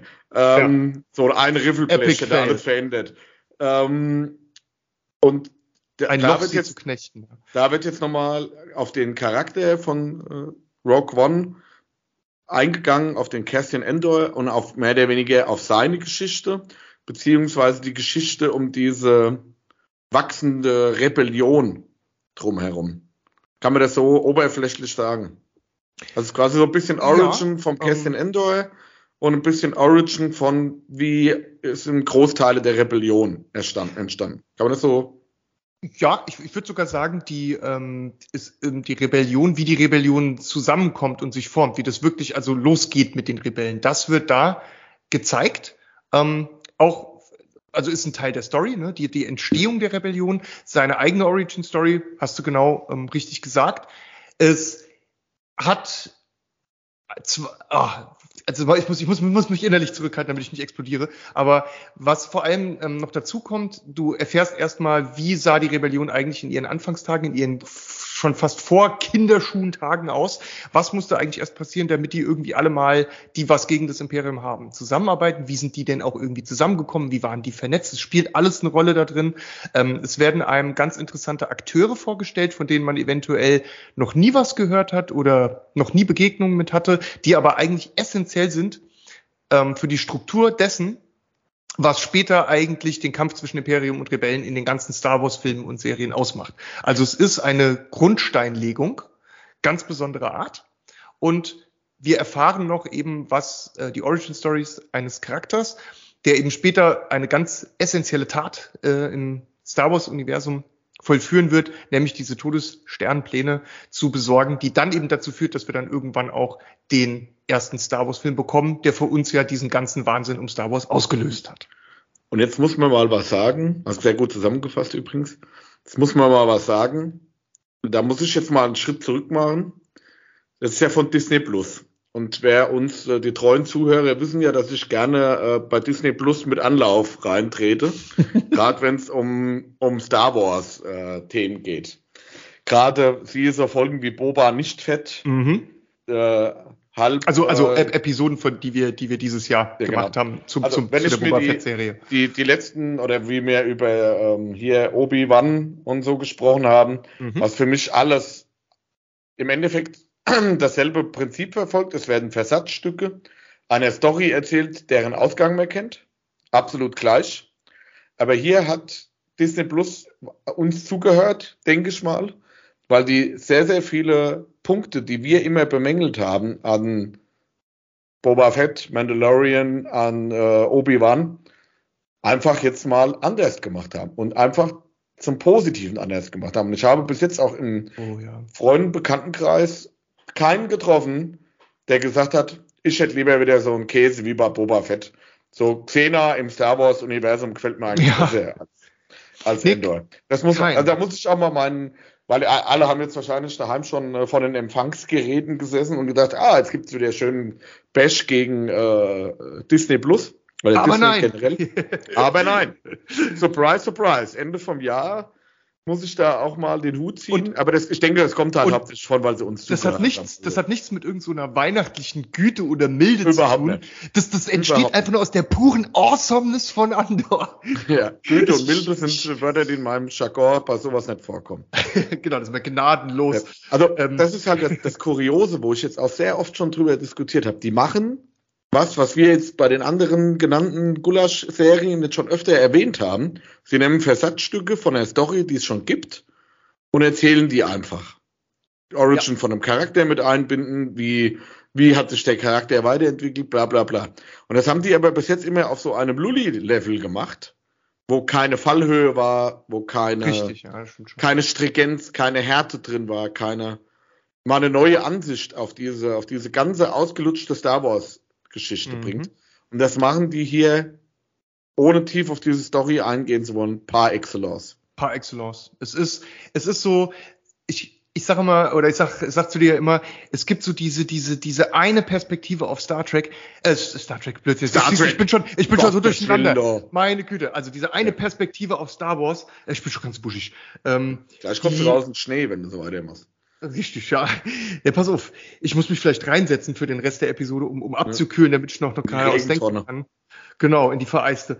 Ne, es ist so, ähm, ich wollte schon immer die in einer Serie oder in einem Film eine Perspektive auf Star Wars erleben, die total dark, gritty, düster, fies ähm, und hart ist. Und das hat man so einfach noch nicht bekommen. Klar, es gibt, es werden viele Leute gekillt und es gibt Laserschlachten und es wird auch mal angedeutet und teilweise auch ähm, gezeigt, wie, wie halt ähm, sogar Kinder mit Laserschwertern äh, attackiert und werden und umgebracht werden, was ähm, ziemlich ziemlich übel ist und ziemlich hart ist, also als, als Sache für sich. Aber die Art und Weise, wie das alles umgesetzt wurde, wurde dem Inhalt, also dem, was da eigentlich wirklich passiert, nicht wirklich gerecht, finde ich. Und Endor ist halt die erste Serie, die das wirklich geschafft hat, das alles rüberzubringen. Manchmal zwischen den Zeilen, manchmal äh, voll mit der Faust ins Gesicht und ähm, endgenial. Also es, es geht schon eigentlich damit los, wie das Intro der Serie, ja, die, diese Musik, wie, wie das beginnt überhaupt, das ist ja kein langes Intro, aber allein das versetzt dich schon musikalisch und optisch schon direkt so in den richtigen Modus, um, um dich dann darauf einzulassen. Also es ist schon der perfekte Slide-In, schon ab, ähm, ab der ersten Folge dann, ähm, wie es losgeht. Und du kriegst halt endlich mal zu sehen, wie hausen und leben die Leute im Star Wars Universum einfach auf dem Planeten. Ne? Womit haben die zu kämpfen? Wie dreckig ist es da teilweise? Unter, unter was für Bedingungen müssen die da leben? Jetzt, wo das Imperium überall ist und ähm, wie die die Leute unterjochen und welche ständige Angst den Leuten da in den, in den Knochen steckt. Was wird aus meiner Zukunft? Was ist mit dem Jetzt? Ich bin doch eigentlich die ganze Zeit in meinem ganzen Tun und Dasein von denen gegeißelt. Selbst wenn ich auf einem fucking remoten Planeten, für den die sich nicht mal überhaupt nicht mal interessieren lebe, bin ich irgendwie von denen gearscht von diesen Typen.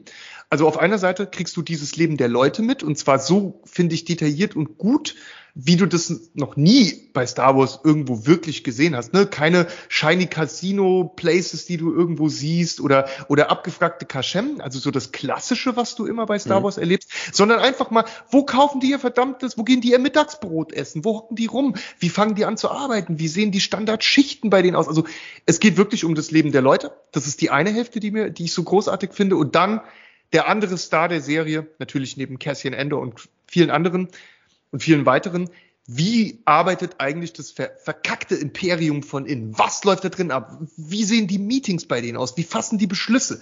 Wie, wie laufen die Politik und die Intrigen bei denen ab? Was, was geht da vor sich hinter den Kulissen? Endlich darf man da mal richtig es reingucken. Hat. Es hat halt ähm, erst Rakete abgefeuert. Eine ganz andere View, also A hat eine andere Stringenz, wie das alles erzählt wird. Man hat irgendwo den, den äh, Kästchen, man sieht so immer, was passiert mit ihm, was ist so, wo kommt er her, wo wohnt er da, was, was für eine Rolle hat er da. Und man sieht auch, man weiß ja, wie er, wie er bei äh, Rogue One ist, und da ist er ja am Anfang noch gar nicht so. Und dann passiert relativ früh was in den ersten, ähm, in der ersten Folge was ich so im Star Wars-Universum noch nie gesehen habe. Es wird jemand getötet, ja, auch mit einem Phaser kann man jemanden treffen anscheinend. Mit so einem Laserpistol, was ja Sturmtruppen ja noch nie gepackt haben, mal irgendjemanden zu treffen. Nee. Ähm, und es hat eine Konsequenz. Ja.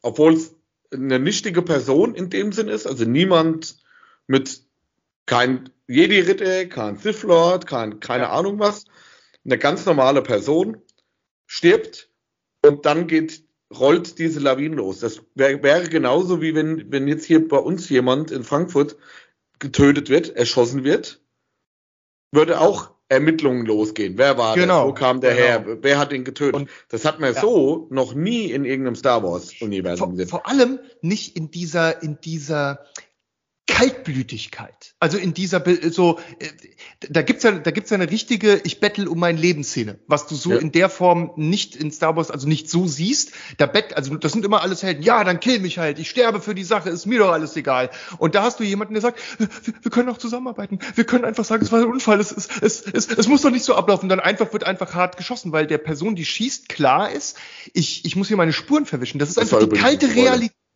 Ja, stimmt, egal. ähm, das darf ich jetzt. Das muss Darfst halt. Nein, also es ist einfach so eine, so eine Kaltblütigkeit, die aber auch nachvollziehbar ist. Ne? Ich kann hier keine Spuren hinterlassen, da bin ich gefickt.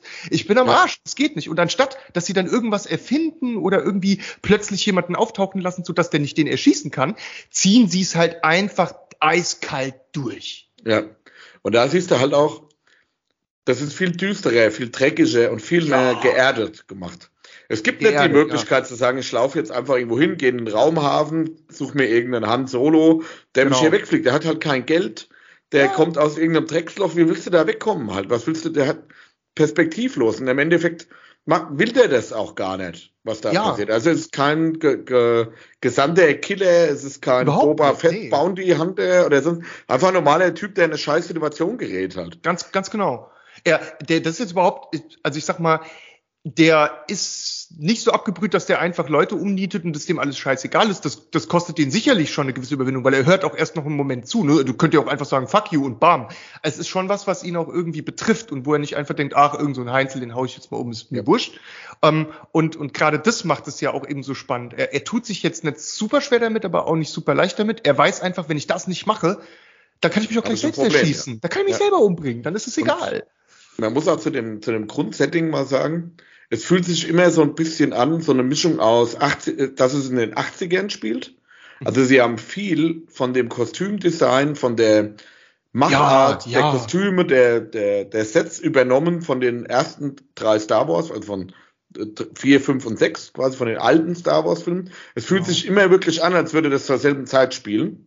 Ja. Also keine hypermodernen, glinzernden Raumschiffe wie äh, bei den äh, wunderbaren erste, zweite, dritte Teil, wo du denkst, ah, da fliegen sie mit aerodynamischen Schiffen durch die Galaxis, die es äh, auch nicht braucht unbedingt, ne? wenn man Weltraum fliegt, muss es nicht aerodynamisch sein, ähm, weil kein Aero. Ähm, Ja, Du ja. weißt, was ich meine. Meinst, Und es meinst die fühlt drei sich- Filme, die es nie gegeben hat, genau. Und es fühlt sich dreckig an und es fühlt sich an, als wäre es Ja. wirklich 1980 gedreht worden. auch, auch die Schiffe selber, ne? Äh, die funktionieren nicht einfach so. Die haben halt auch ihre Problemchen. Die sehen ein bisschen abgehalftert aus und da ist Dreck dran und Ja. ne, da muss man halt dreimal auf irgendwas. Okay, das, das, das war ja auch genauso was, was den äh, ersten drei ähm, Filmen so eigen war. Ne? Du musst halt im Millennium Falcon mal irgendwo äh, draufhauen, damit es halt funktioniert. Genau. Ne? Weil das halt gebastelt ist. Noch dazu hat es halt immer wieder so Geil. diesen bedrückenden, also man sieht das Imperium mal aus einer ganz anderen, oder ganz anderen, aus einer Mhm. viel ernsteren Rolle. Ernst? Es hat, so ein, Ja. es hat so ein bisschen was von so einem ja, totalitären Militärstaat. Genau. Siehe Zweite, Zweite Weltkrieg oder Drittes Reich, sag ich mal. Genau. Obwohl es mich viel mehr an, an diese Stalin, Stalin-Ära sogar mehr erinnert hat. So diese Hierarchien da drin, wie die zusammenarbeiten, hatte für mich weniger jetzt was, keine Ahnung, von der Waffen-SS, sondern eher was von so diesem, dieser Angstpolitik, dieses Angstregimes unter Stalin, der gegen, viel gegen die eigene Bevölkerung auch vorgegangen ist, ne? Genau, die, die, dieses, dieses Herrschen durch Angst und dieses Unterjochen durch Angst, dass Leute sich gar nicht mehr trauen, gewisse Dinge zu tun, weil sie eben vor der Strafe oder vor dem, was kommt, so große Angst haben, kein Respekt, ne, aber Angst um ihr Leben, dass sie einfach ihr komplettes Verhalten abändern. Und das, ähm, das Geile ist ja, bei Endor, du siehst in den anderen Star Wars Serien, die, die sind halt böse und die machen Dinge, weil die böse Ziele haben und die ihre bösen Ziele fucking nochmal erreichen wollen. Aber bei Endor erfährst du endlich mal, wie die das entscheiden, warum die das machen, weil die sitzen da halt zusammen. Die Imperialen, ja, die haben fucking Meetings, so wie wir alle auch hier im echten Leben. Und die sitzen da drin zusammen und alleine das ist auch schon so ein Highlight von Endor. Du hast dann diese Versammlung von Imperialen mit, mit 15 Leuten in einem Meetingraum und einem Obermotz, der da hockt und keiner schenkt sich was, alles sind gegeneinander. Jeder will einen Vorteil für sich rausziehen Mhm. und jeder rangiert den anderen ständig aus.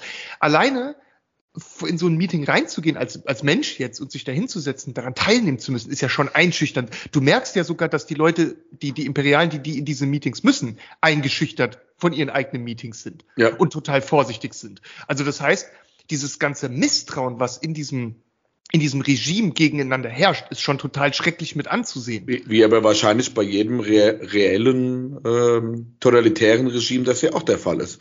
Das funktioniert ja, genau. ja nur bei, funktioniert ja nur bei Angst gegenseitige Angst, dass der eine genau. dich verrät oder dir was anhängt, bla bla bla. Und darum was werden die Regeln eingehalten, ja. ja.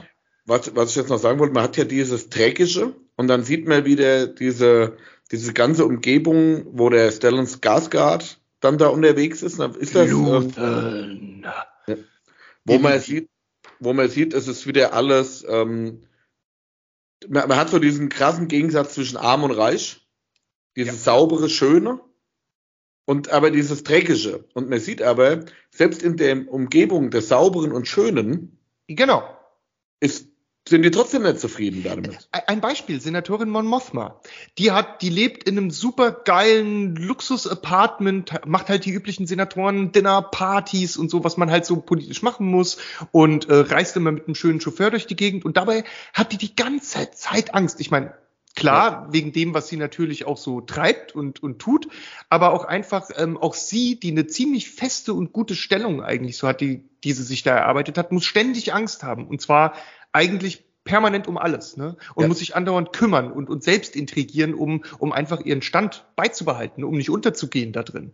genau diese, genau diese Situation hat mich gerade an so, ich hatte vor, vor ein paar Jahren mal dieses äh, Buch Kind 44 gelesen, wo es ja auch so viel um diese diese Stalinzeit ging und was ja dann auch in der, in der ehemaligen DDR, da in der Stasi-Zeit, sag ich jetzt mal, dann auch gelaufen ist, dass du Angst haben musst, dass dein eigener Ehemann ein, ein Spitzel ist am Ende vom Tag, ne?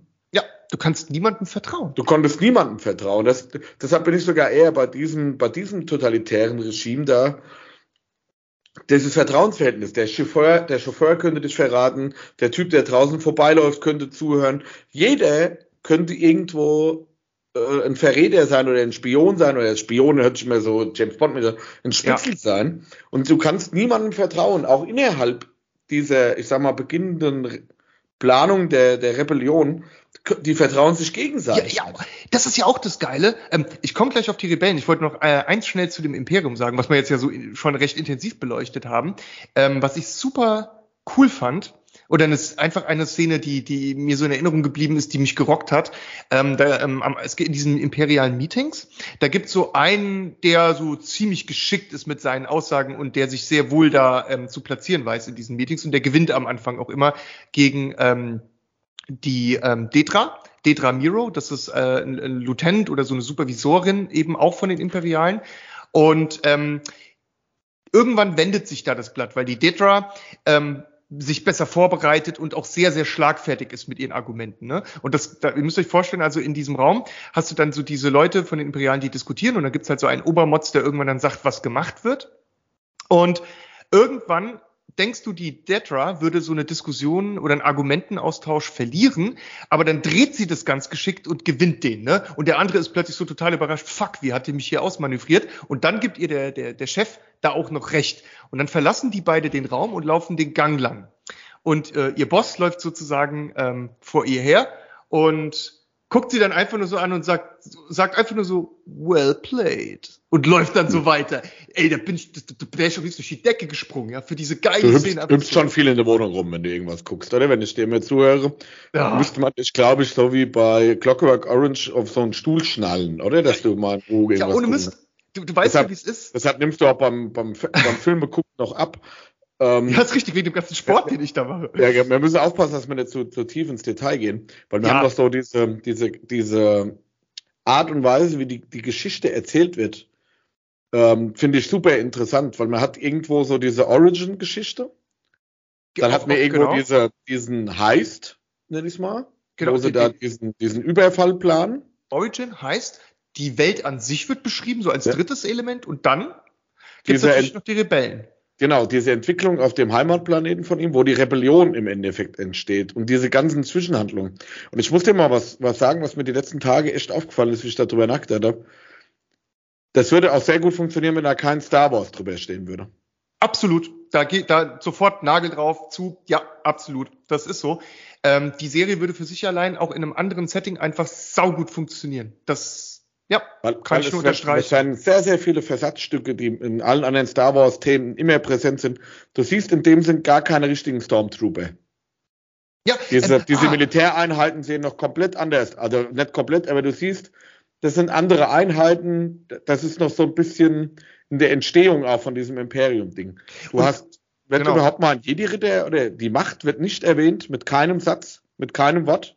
Wird über Jedi-Ritter Macht oder wir müssen das und das machen. Es wird kein, kein Darth Vader erwähnt, du siehst kein Lichtschwert das ist es, diese ganzen typischen Dinge für Star Wars. Sei es jetzt ähm, ähm der Imperator selbst oder so ein, so ein Darth der wird Vader nur erwähnt. sowas. Es wird nicht einmal, der, der wird genau. nur erwähnt. Nur im Hintergrund so, ne? Äh, zum Beispiel die Imperialen reden ja darüber, äh, was der Imperator jetzt oder da in der einen oder anderen Situation machen würde, aber das ist für die halt nur so ein politisches De Detail, ne? Der wird auch nicht von jedem Imperator genannt. Das wird auch öfter, Achtung, Spoiler-Alarm, wer noch nie Herr der Ringe, äh, Herr der Ringe, Star Wars geguckt hat, oui. da wird immer auch äh, Senator Palpatine gesagt. Genau.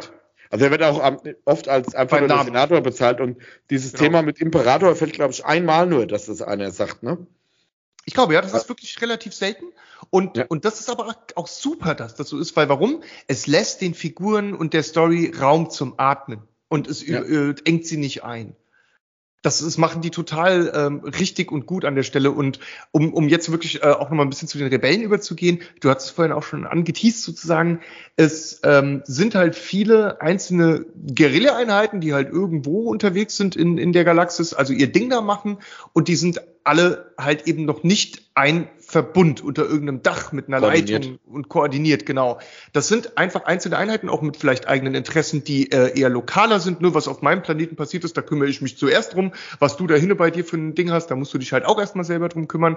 Und es gibt halt Akteure, die zwischen denen vermitteln, die versuchen sozusagen klarzumachen, ey, wenn wir uns nicht zusammentun, sind wir alle viel zu klein, werden platt gemacht. Wir müssen uns verbinden, um erfolgreich zu sein es funktioniert sonst nicht. Aber da macht halt auch nicht jeder gleich mit und nicht jeder findet das überzeugend. Ja, eigentlich, eigentlich wird es auch gar nie richtig ausgesprochen. Die arbeiten da mhm. an diesem, also viel im Mittelgrund steht ja dieser Heist auch, dieser Überfall auf so eine imperiale Anlage, genau. die auch diese ganze Idee dahinter, die Vorbereitung, wie, wie das, das, das könnte aus einem Western sein, wenn sie versuchen, in ein Fort einzudringen, das könnte aus einem Ritterfilm sein, wie sie versuchen, in irgendeine Burg einzudringen. Also ja. das ist, es ist wirklich so, wie man sich so eine Heistplanung in Filmen immer vorstellt. Es werden so kleine Modelle gebaut. Und so, wo ich mich immer frage, wer hat denn die Zeit, immer diese Modelle zu bauen? Ich weiß ähm, auch nicht. Ah, bau doch mal schnell ein Modell von dem Ding, wo wir rein müssen. Aber gut. Äh, schön gemacht, auch da innerhalb dieser Truppe, die diesen Überfall ausführen soll, sehr krasse Charaktere teilweise drin, die ja. auch ihre eigenen Interessen verfolgen. Auch da eine ziemlich brutale Wendung dann mal wieder zwischendrin. Mhm. So, du, du siehst, du siehst, dass diese, das Imperium halt wirklich für alle eine Bedrohung ist. Ob das ja. irgendwelche Ureinwohner sind oder auch verschiedene Arten von Ureinwohnern. Diese äh, Origin vom Cassian ist ja auch, dass er eigentlich nur so ein, äh, zu so einem Stamm gehört hat, die aber auch unter der Bedrohung vom Imperium leiden. Die Leute, die ja auf dem Planeten sind, wo der Heist durchgeführt wird, die leiden ja. unter dem Imperium irgendwo. Ähm, diese Versatzstücke, die dann da gezeigt werden, wie, wie, wird, wie wird da vorgegangen, wie können wir da rein? Auch mal so logisch drüber nachzudenken, hier, wenn da nur 100 Leute an dem Standort sind, die kennen sich doch alle untereinander. Du kannst doch ja. dann erzählen, dass du auf einmal ja. einer von denen bist. Das fällt doch sofort auf halt, ne? Stell dir mal vor, bei dir wird nächste Woche einer im Büro sitzen und wird sagen, ha, ich arbeite aber schon seit zehn Jahren hier. Das glaubst du doch auch nicht. Schon halt, noch ne? nie gesehen, ja. Ja, ja, genau, noch nie gesehen. Ja, ich bin da mal immer im Homeoffice. Ähm, auch so, nur, nur allein so Dinge, die sitzen auf ihrer Wiese, was so ein bisschen mich an, an Highlander, oder Highlander äh, Braveheart erinnert hat, mhm. da dieses Environment, diese, diese Umgebung, wo die da sind, hat so ein bisschen was von Schottland gehabt. Und ich glaube, es ist auch in Schottland gedreht worden. Und dann merkst du so, es kommt ein einziger TIE Fighter angeflogen. Ja. Und der fliegt da nur drüber. Und das ist so eine Bedrohung, diese ja. einzelne TIE Fighter. Entdeckung. Das, so dieses, ja, da genau. jetzt entdeckt zu werden, würde die ganze Mission gefährden. Auch so dieses. Die sie da wochenlang, monatelang geplant haben, ja. Wie, an welchem Seiden und Faden das alles hängt. Und ich, genau. nur an diese Szene, wenn dieser TIE Fighter das da einmal oben drüber macht, er hat Gänsehaut, weil es halt einfach, er allein ist eine Bedrohung. Wenn der da landet, steigt aus, Das- sind alle im Arsch halt. In, in, in, in äh, einer der Folgen treiben sie die Spannung ähm, auch so unglaublich auf die Spitze. Es ist wirklich einfach sauspannend, weil es eben darum auch geht, dass diese TIE Fighter ja regelmäßige Kontrollflüge machen und ähm, man sieht dann immer, was an einem Ort passiert und parallel auch immer, wie die sozusagen sich fertig machen, um zu ihrem Flug aufzubrechen, Kontrollflug, Routineflug aufzubrechen. Und das setzt einem dann beim Gucken immer noch weiter unter Druck. Das haben die halt auch total geil ähm, gezeigt. Es ist sowieso viele, viele der Episoden in dieser Serie sind super spannend und, und auch geil einfach orchestriert, wie das gezeigt wird. Also das, die schaffen das gut, die Dinge sehr spannend auch zu zeigen. Und da, wo sie sich aber Zeit nehmen müssen, um einfach mal ein, ein Gespräch oder, oder mal einen Monolog wirken zu lassen, bleiben sie auch lange genug drauf und ohne Hektik. Also sie swappen da nicht weg. Es gibt auch unter anderem, ähm, haben wir zwei uns ja schon verständigt, eine Szene, ähm, wo jemand mal so ein bisschen wo einer gefragt wird, was er eigentlich schon alles geopfert hat, so für die Rebellen, wo das mal so ein bisschen nicht in Frage gestellt wird, aber einfach mal so angefragt wird. Ey, du, sag mal, was hast du hier eigentlich schon so geleistet? Und dann führt die Person einen Monolog durch, der, wenn ich nur dran denke, kriege ich Gänsehaut, weil der so affend geil war und so so unter die Ja. Haut geht. Also es ist einfach die Art, wie der Schauspieler spricht, wie das Gesicht dabei aussieht, ne? Die Mimik, die die die Kraft seiner Worte, das ist das das das ist da ist jedes Wort ist eine Naturgewalt, wie der wie der das und halt auch so glaubhaft. Du du nimmst dem das dann halt einfach ab und denkst dir so, ja fuck man, ich meine klar, wenn du dir mal anguckst, was der da macht und worunter der zu leiden hat, der hat im Prinzip sein ganzes Leben dieser Idee dagegen anzukämpfen, ja zu Füßen gelegt ähm, und, und und geopfert. Und es gibt kein Zurück mehr. Das ist alles schon vergangen. Er kann nichts wieder gut machen. Er kann kein Ruder rumreißen. Er hat sich darauf eingeschossen und jetzt zieht er das durch. Deswegen ist er auch so ein Hardliner, ja. Und unser guter Luthen, ja. Ähm, so viel sei gesagt. Und die Serie hat halt viele solche ähm, Gesprächsstellen, die sehr wertvoll sind, finde ich. Ähm, auch ziemlich viel, manchmal so eklige Sachen, die und zwischen den Zeilen mitklingen, ne? Ähm, also die Gleichgültigkeit, die, die manche Dinge auf etwas haben. Oder ähm, auch unter den Rebellen übrigens, ne? Die Ja. treffen auch ziemlich üble, dreckige Entscheidungen. Die, Opfer bringen müssen.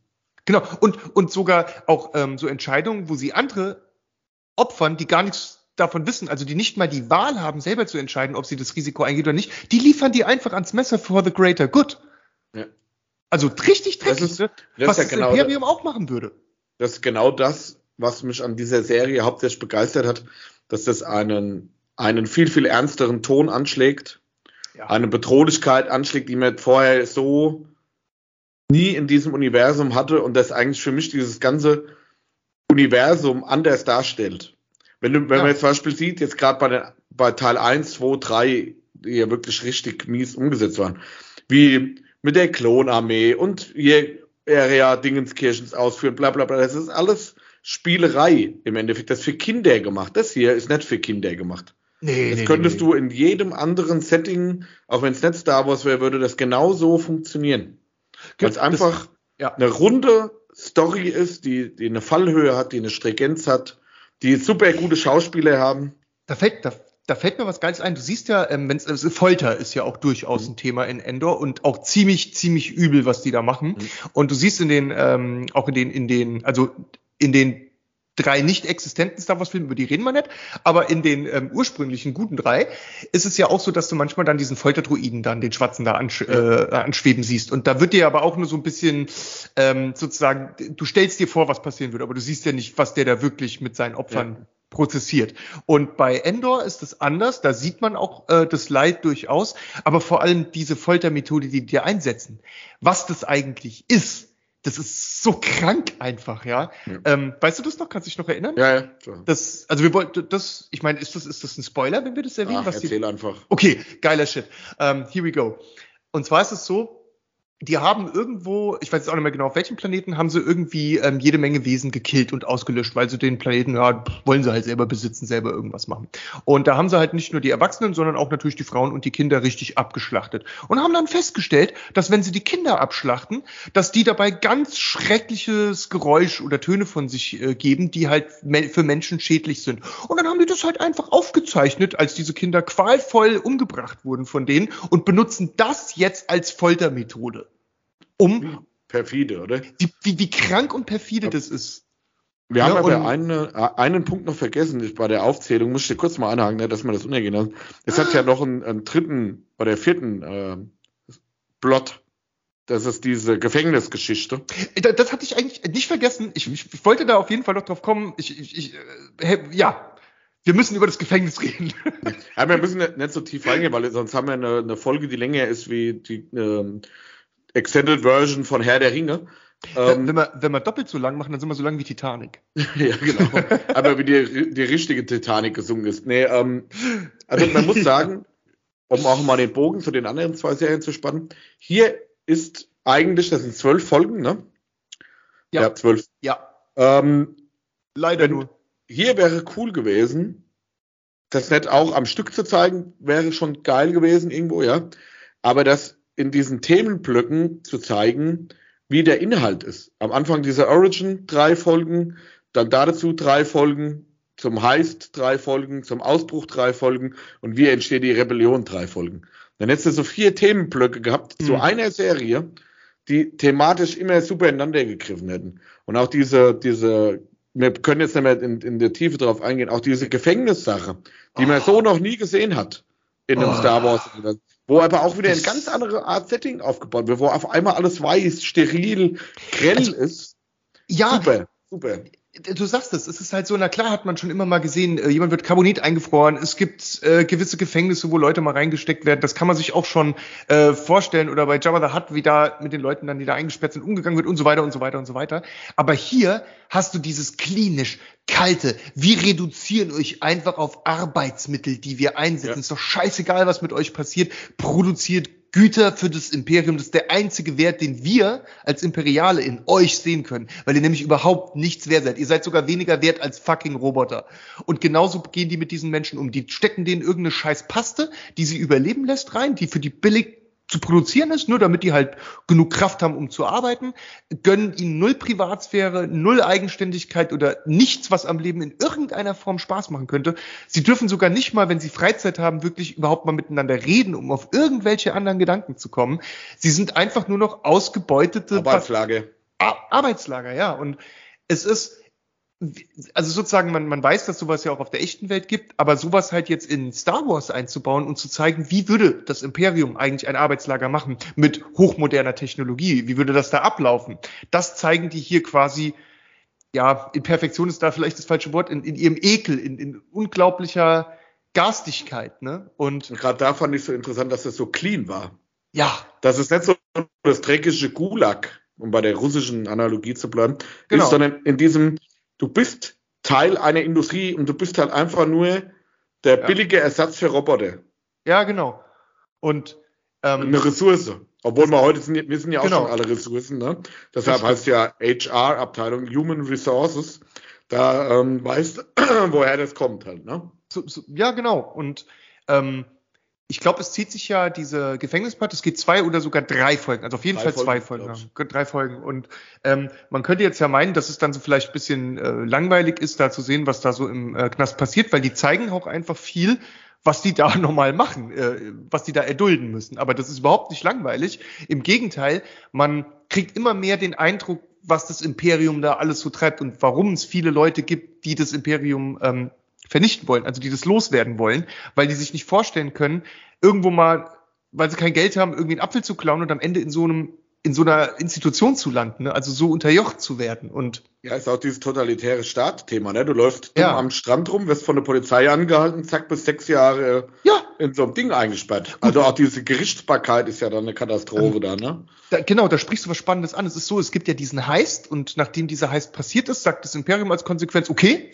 wenn ihr meint, ihr könnt uns ans Bein pissen, dann zeigen wir euch mal, was wir richtig drauf haben, wenn wir wollen, ja. Und dann werden halt, wird den ganzen Richtern vom Imperium oder den Rechtssprechern besser gesagt, erlaubt einfach basically ähm, willkürliche Entscheidungen zu treffen. Drakonische Strafen. Einfach genau, drakonische Strafen und auch mit purer Willkür. Also es gibt eigentlich nichts an die sie sich halten müssen. Der eine kommt da hin und dann sagen die, ja, hier, du hast, äh, warst da am Strand und hast blöd geguckt, das, äh, deswegen geben wir dir sechs Monate. Und dann sagt er, was? Aber ich war doch nur im Urlaub da. Gut, jetzt sind sechs Jahre, nächster bitte. Bumm. Pech ja. gehabt. Am Arsch. So krass. Gut.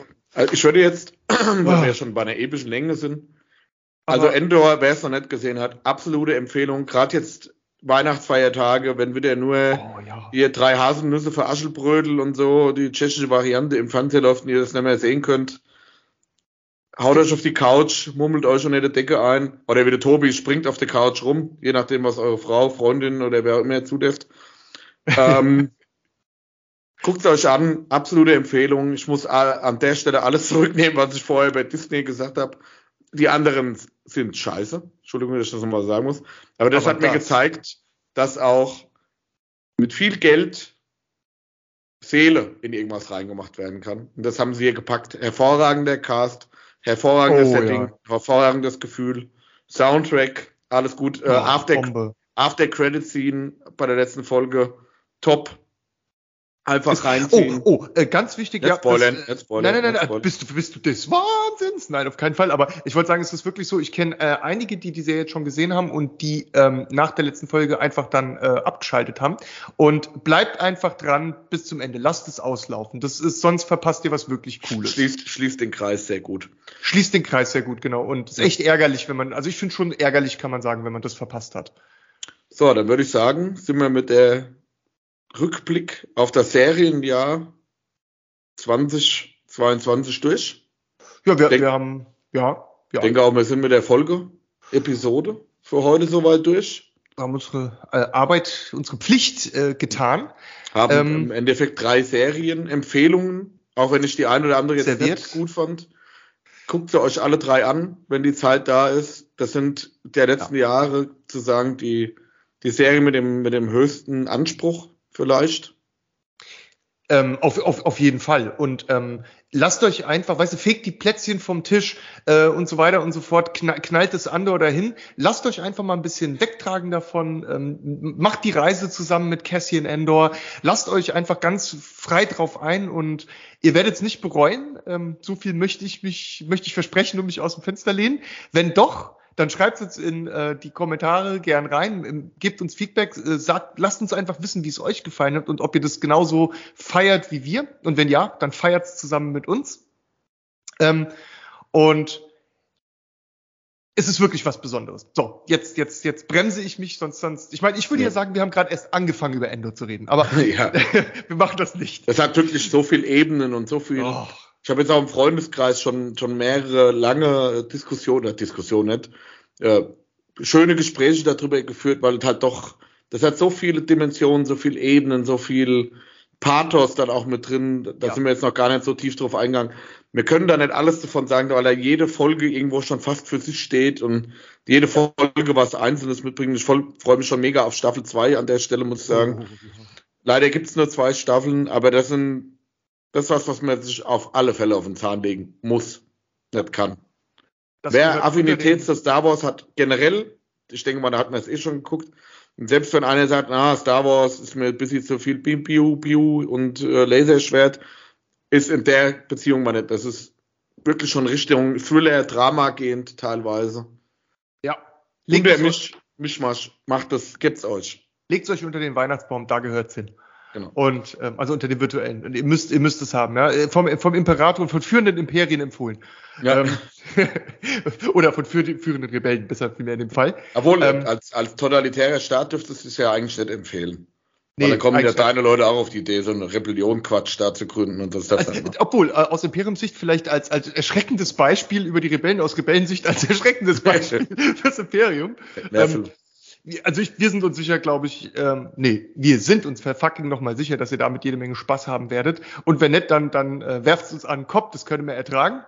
Ähm, wir wollten eigentlich noch, aber aufgrund der epischen Länge machen wir das jetzt nicht, so ein bisschen einen Ausblick geben, was uns Cooles im nächsten Jahr freut. Ich würde einfach sagen, wenn wir dann die nächste Episode im neuen Jahr raushauen, ähm, gehen wir da dann drauf ein. Ja, was definitiv. so im Kino und vor allem auch im Gaming-Bereich nächstes Jahr erwartet, ne? Denn auch da geht es zu den Sternen in mehrfacher Hinsicht bei Filmen und bei Spielen. Richtig. Und da bleibt uns nur zu sagen, es äh, wird langsam Zeit für dieses Jahr Abschied zu nehmen und das äh, jetzt mal ausklingen zu lassen, das Jahr. Schön in Ruhe, denn es war ja auch insgesamt ein äh, ja, kompliziertes Jahr. Dabei möchte ich es mal belassen. Und ich würde sagen, wir wünschen euch jetzt einfach nur entspannt schöne Feiertage, vorab einen guten Rutsch, dass es euch gut gehen lasst und mal alles jetzt sacken lasst, was dieses Jahr los war. Ähm, und euch schön mit Endor ablenkt und den anderen Sachen. Oder? Kann ich mich anschließen. kommt gut ins neue Jahr. Äh, bleibt gesund. Momentan wieder eins der Hauptthemen, gesund zu bleiben. Und äh, bleibt uns treu. Wir denken mal, dass wir nächstes Jahr mehr Content mal wieder bieten können. Ist ja auch immer so ein bisschen connected zu, über was redet man. Ne? Es wurde dieses Jahr wenig, gerade was Kinofilme und so angeht, wenig geboten. Ne? Ja. Ähm, auch zurückzuführen auf die Probleme der letzten zwei Jahre. Ich denke mal, dass das dieses Jahr wieder besser wird. Ich hoffe es. Und dann werden wir uns äh, relativ früh im neuen Jahr wieder hören. Bleibt gesund, bleibt uns gewogen. Ich hoffe, ihr hattet eine gute Zeit dieses Jahr, diese Folge. Und goodbye. Möge die Macht mit euch sein. Und schaut Ende.